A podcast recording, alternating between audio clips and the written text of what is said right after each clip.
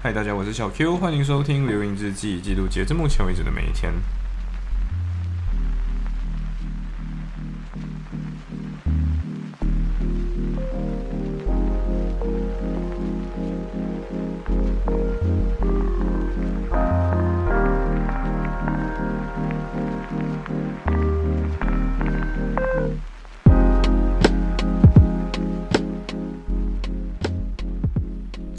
久没有跟我小萝卜一起看电影了，所以这一天我们就嗯一起看了两部电影啊，一部是《Breakfast at Tiffany's》，呃，这部我们两个都看过，大家可能如果听过奥黛丽·赫本哦，Audrey Audrey Hepburn，我怎么不会念她的名字？反正就是奥黛丽·赫本啊，这个曾经的很漂亮的女演员，呃，她演的。Tiffany，呃，Breakfast at Tiffany，然后这个剧本原本不是给他演的，而是要给玛丽莲梦露演的。然后好像玛丽莲梦露档期不行，然后后来他又死了，所以就没有他演的份了。对，所以他们就选了奥黛丽·赫本这样一个黑头发，然后来演一个交际女，然后最后还成为了经典的一部电影这样子。然后我们因为两个人都有看过嘛，所以我们重新看的时候，我们觉得 Breakfast at Tiffany 这部电影就很有一种。重看的时候有一种不一样的想法，你知道吗？因为你原本就觉得说，哦，一部电影可能看过一遍，然后 maybe 你长大后不会有这种呃不一样的想法啊等等的。结果很神奇，是我们两个人一起看的时候都有不一样的想法，而且呃，我们那天其实是这样子啊，就是没有想过会去看不一样的电影，或者就是我们原本是没有想这个电影的，然后我们是一边呃在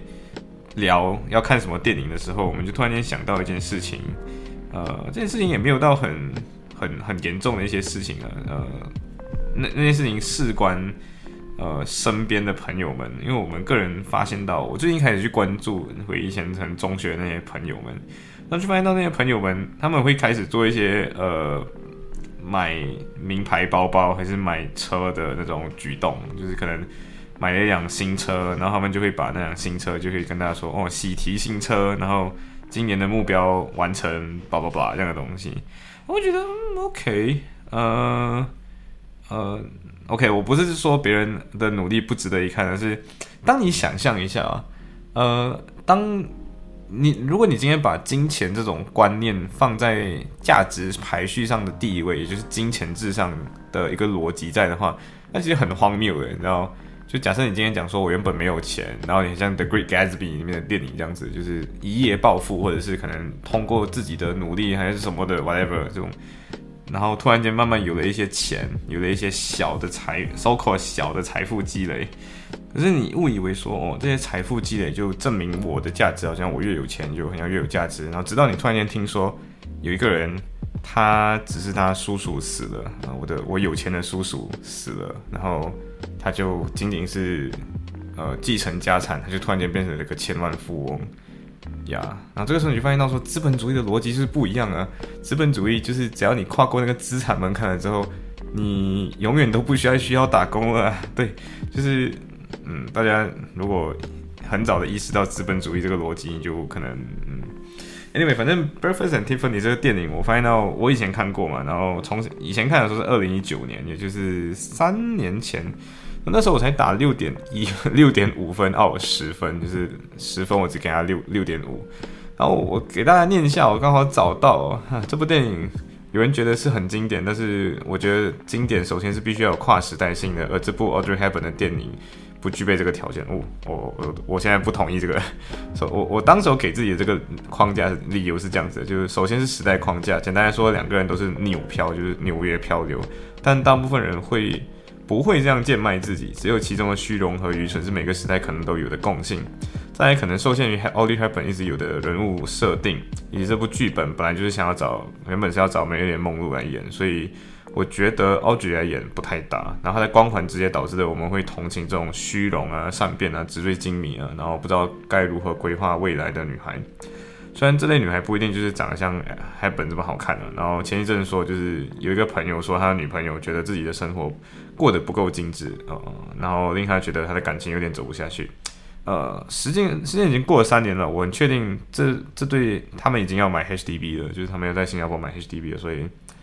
呃。他妈骗我，算了。因为我就我说我认同，如今被推广带货性质的精致生活公众号轰炸，许多女孩已经容易停留在物质层面的精致，或者是公众号所说的精致，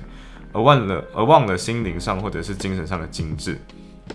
然后最后的结果可能就像片末这样，就是男主丢给女主的那段 Miss Nobody 的那段话，就是你没有真正独立的情况下，然后我自己写给一个注，就是女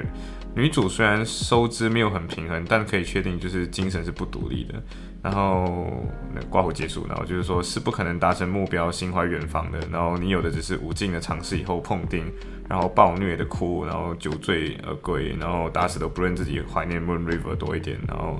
所以总结，我喜欢 Happen，我喜欢复古的这种色调跟衣着，喜欢当年表演的稍微有点夸张的演技。诶，我当年也是注意到演技夸张的。然后这部电影给我的那种怀旧感，看怀旧电影是很美好，可是我觉得剧本不行，尤其是结局。哦，OK。然后虽然扭转成了喜剧，如同所有的童话故事那样，王子和公主的争吵，柴米油盐才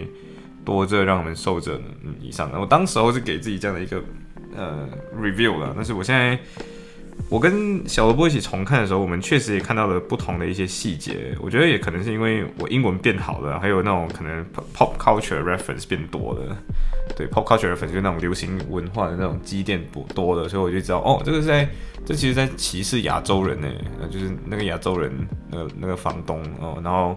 为什么是早他凌晨这么早的时间要去搭 cab 去那里？他其实就是幻想自己有一个。非常精致的呃生活，然后为什么会有那种 Tiffany 原本永远不会拒绝你，是因为他可能没有真的了解什么叫专柜货的这种服务的这种本质，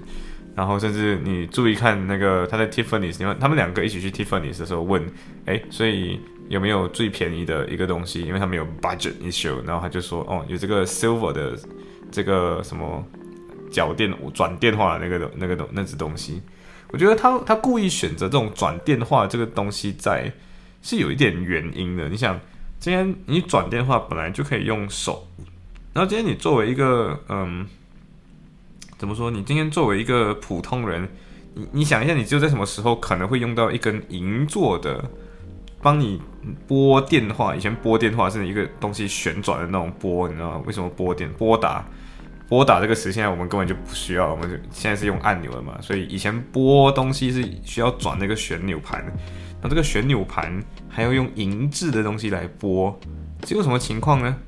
我自己个人想得到的是，你手上戴着一个很厚的手套，然后你不愿意拿下那个手套，然后你今天又在公共场合还是什么的，然后你不愿意脱下这个手套，所以很冷，你就拿出这种银质的东西这样子转，这样拨。Maybe 我不知道，所以你看到吗？奢侈品的定义是什么？首先是无用，然后另外一个是让你假装自己过上一种很爽的感觉。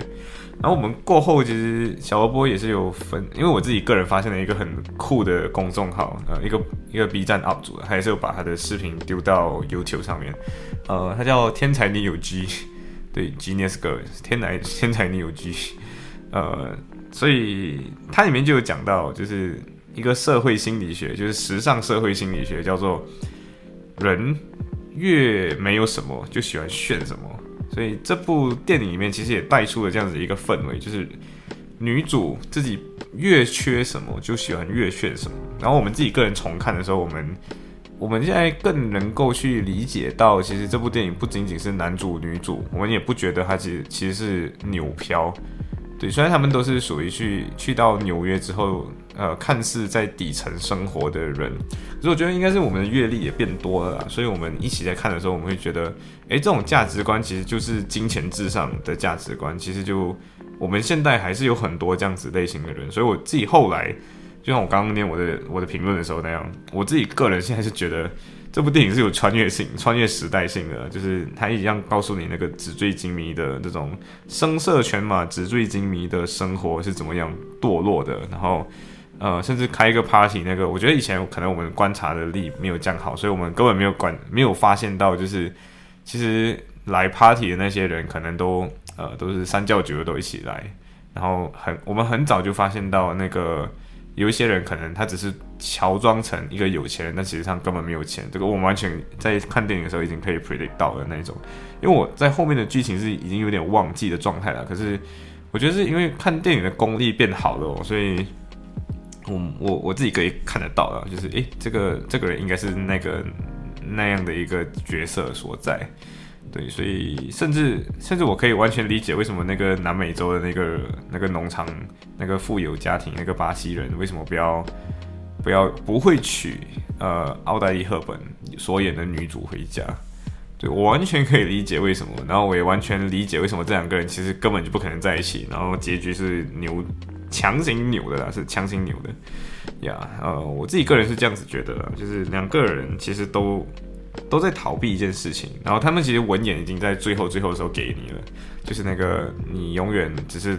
躲起来这样。然后我自己个人觉得女主把他的猫猫只叫 cat 而没有给它名字，然后跟他说你就是一个流浪没有名字的猫，我觉得这是一个就是一个寓意啊啊，就是你它寓意的不是这只猫，而也是寓意自己。然后其实我在那个电影里面讲到什么精致生活这个东西。我后来发现到，可能是我眼界低了，所以我现在重看的时候，我觉得其实，呃，他也没有精致到哪里去，对，就是没有什么精致，其实没有精致生活啊，对我觉得其实没有精致生活。然后 fifty fifty dollars for the powder room 这个词的意思是，呃，以前的时候，powder room 就是那个厕所，然后就是化妆间或者每次人家化妆间其实就是委婉词啊，反正就是厕所，然后就是厕所比较好的厕所。然后 fifty dollars for the powder room，通常就是今天男生要好像钓花场一样要钓你走的时候，他就跟你说，哎，我给你五十块，你跟我一起来这里，这样子跟我聊天。当然，聊天以外有没有做其他事情？哦，我不知道，对，完全不知道，可能有啊，对不对？所以你你就会看到说，在这这个这部电影里面，很多伤人的地方就在这里。他可能就跟人说，像女主就很命的说什么，呃。呃，你可能也习惯了从女生手上拿钱吧，那种，哇哦，OK，然后还有那种呃，男男生男主就在图书馆上说，所以我想跟你聊聊哦，如果不行的话，那你也习惯五十 fifty pounds in the in the powder room。啊，fifty dollars for the powder room，然后他就哦也很伤心，对，就互相虐待。天啊，为什么要这样子？看得看得我很虐一下，你知道吗？就是重看的时候，嗯，所以我自己个人觉得说，Breakfast at Tiffany's 它的时代穿越性在于我们自己意识到了自己的这个阶层，就是自己所在的这个年龄层开始出现这样子的那种攀比现象，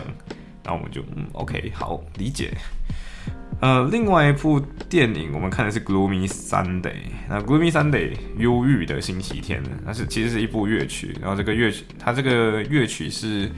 啊，听说了，而不是听说，就是以前的时候，二战的时候有人写的。然后写了之后，就有人每次听了之后就会自杀。对，然后导致于 BBC 禁播了很多很多年，然后最近才解封这样子。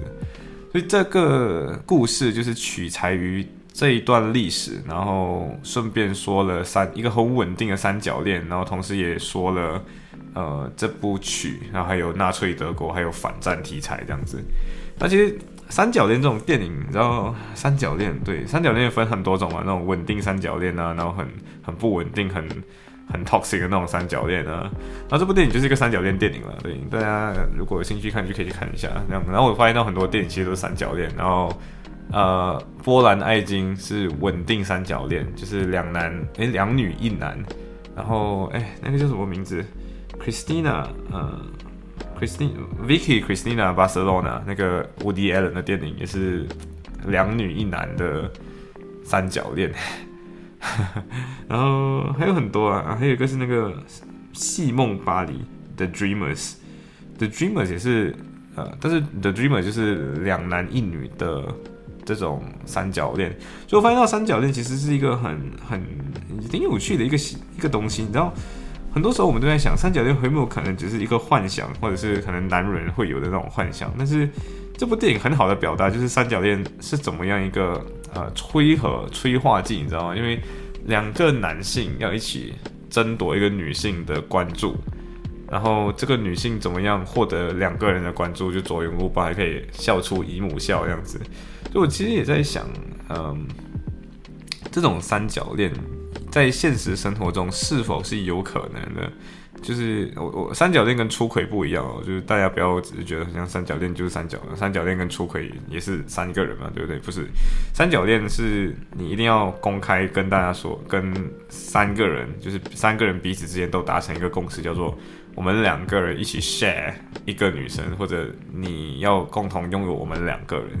然后这个时候就会两者之间都会有嫉妒，然后就会互相攀比你这样子。但是我我自己个人觉得啊，这边有有一点点剧透，但是如果你没有看过，我觉得没有关系。就是我完全觉得说男主，因为他这边你看，你直接跟大家讲一点点啦，就是他是一个餐厅老板，然后这个餐厅老板有钱嘛，他可以有源源不绝的稳定收入。然后另外一个是长，但他没有长得很帅，然后也没有长得身材很好。另外一个是长得很帅，长得很潮，才华很棒，可是就不怎么会赚钱。他是之前那个餐厅的。的钢琴家就是钢琴弹钢琴演奏员啊，所以你想一下，最好的状态是什么呢？就是这个女生她今天很烦的时候，呃，她她她学就是可能音乐家需要作曲的时候，那这时候那个需要赚钱的那位这位老大就照应他一下，然后照应完了之后，可能这个作曲家做完了做完了他自己的写作，他需要另外一个人。呃，来跟他来来怎样的，就是可能 maybe 要跟他一起玩乐的时候，他就可以跟女主玩乐，然后这时候那个赚钱餐厅老板就可能去谈生意啊等等的，I don't know，所以他反而会变成一种协作模式，就是今天我累了就给你应付，你累了就给我应付，然后最后三个人可能都达成某种。程度上的平衡，然后大家都很像各取所需，但是又获得了更多这样子。对，但是这这个电影，我们不能觉得他的这种恋爱观三观不正啊！我不觉得他说三他是三观不正的，因为这种现实中，呃，可能就有这样稳定的爱情关系嘛，对不对？就是你看事业型男人可能就没有什么时间陪女孩子或者陪老婆，但是这个时候我可能有一个我我太太也很喜欢的男人，然后跟我一起这样。我是不是好像可以分担一下这种？然后我老婆可能就不不怎么会出轨还是什么的。我不觉得这种一对一关系就一定是电影里面要表达的一种美，它也可以是三一对呃，就是三个人之间的一种三角恋的美，对吧？呃，我觉得大家要去看电影啊，就会感受到这种美。然后后面还有一个是呃纳粹军官的那个讽刺的部分，我觉得。这部电影的反转是，呃，我有感觉到它会反转了。然后，因为我女朋友小萝卜她是有看过一点剧透，就是那种呃叫什么那种速食电影，所以她自己大概知道剧情，但是还是很好的陪我看完了。然后我自己觉得这部电影可以看，非可可看性非常高，对，